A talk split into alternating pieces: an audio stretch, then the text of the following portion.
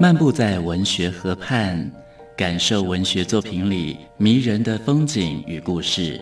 阅读原本是一件孤独的事，可是当我们讨论一起读过的书，这个过程就足以形成最美好的陪伴，也让局促的心灵有了转身的惊喜。作家林信杰带你走进阅读的世界，请听陪你读的书。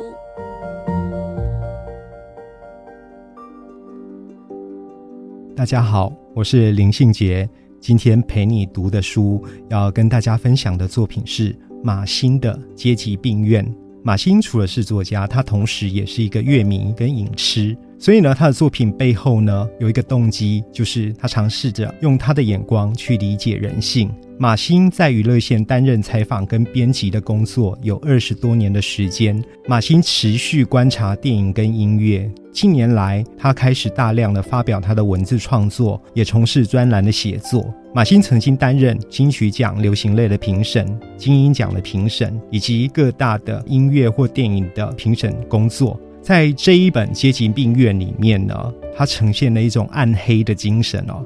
他有一句话说：“原谅我是个怪物，因为我依然对这个世界怀有希望。”这一本《阶级病院》是马欣第一本剖析自我、洞察社会的杂文书。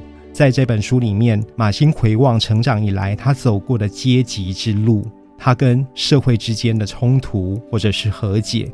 这本书大概分为四集，第一集写她的童年，第二集写女性如何面对自我的身体，第三集写阶级内的霸凌跟欺压，第四集写那一些想要冲破阶级概念的那一些人。他谈到了张国荣、失之愈合这些人物。第五集呢，黑暗前的残响，则是呢借由自己观影跟阅读的经验，去分享他对生命的思索。其中我最喜欢的一个段落是马欣谈《失之愈合》的电影。他认为《失之愈合》的电影里面有死亡与重生这两种很重要的日本美学概念。马欣说道，在《失之愈合》之前，或许有，或许也没有，以影像好像把一席薄被一样温暖的盖住现实。里面呢是死亡的枯枝、脱去的虫壳，以及大量的幼虫生机勃勃的软动着。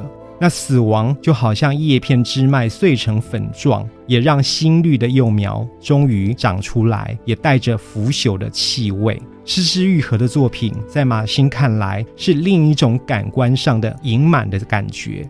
让人的思考有了一种载重的那样的重量。从四之愈合的作品《幻之光》跟无人知晓的《夏日清晨》谈起，马欣说他会爱上四之愈合那一种对光的绝对性的诠释。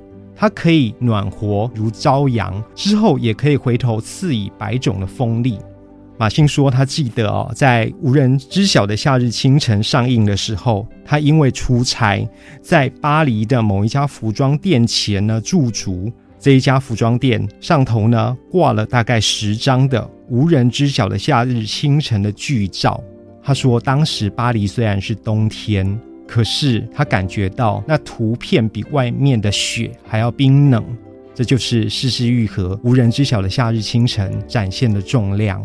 他也提到，失之愈合的电影可以拍得这么美，也可以像行过地狱深谷般的拍出了第三次杀人。如果说日本近代有什么生与死的艺术，那么马欣认为失之愈合的电影必然是其中之一。无论是从日本感官美，或者是死亡，都可以看到人性最深微的幽暗。这一些东西，失之愈合都做到了。我尤其喜欢马欣在评论《失之愈合》的这一段文字的结尾。他说：“失之愈合的作品像一条溪流，深深浅浅的流过各处，也路过了每个人不同的生命。他告诉你，世上有多少人，就有多少爱的方式。我觉得马欣的这一本《阶级病院》也是一样，他告诉我们，世上有多少人，就有多少爱的方式。今天跟大家分享的作品是马欣的《阶级病院》。”陪你读的书，带您感受生活的美好质地。